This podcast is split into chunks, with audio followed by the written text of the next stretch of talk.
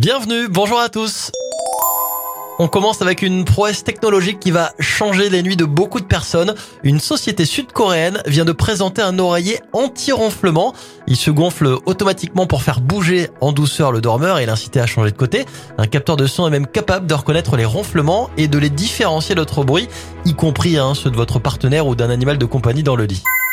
Après le merveilleux mondial qui vient de se terminer, quoi de mieux que de revivre les meilleurs moments du tournoi dans un reportage C'est ce que va proposer euh, Netflix cet été avec un documentaire exclusif. Le triplé de Mbappé en finale, le fabuleux parcours du Maroc jusqu'en demi, des images dans les vestiaires ou encore les plus beaux buts, tout sera présent.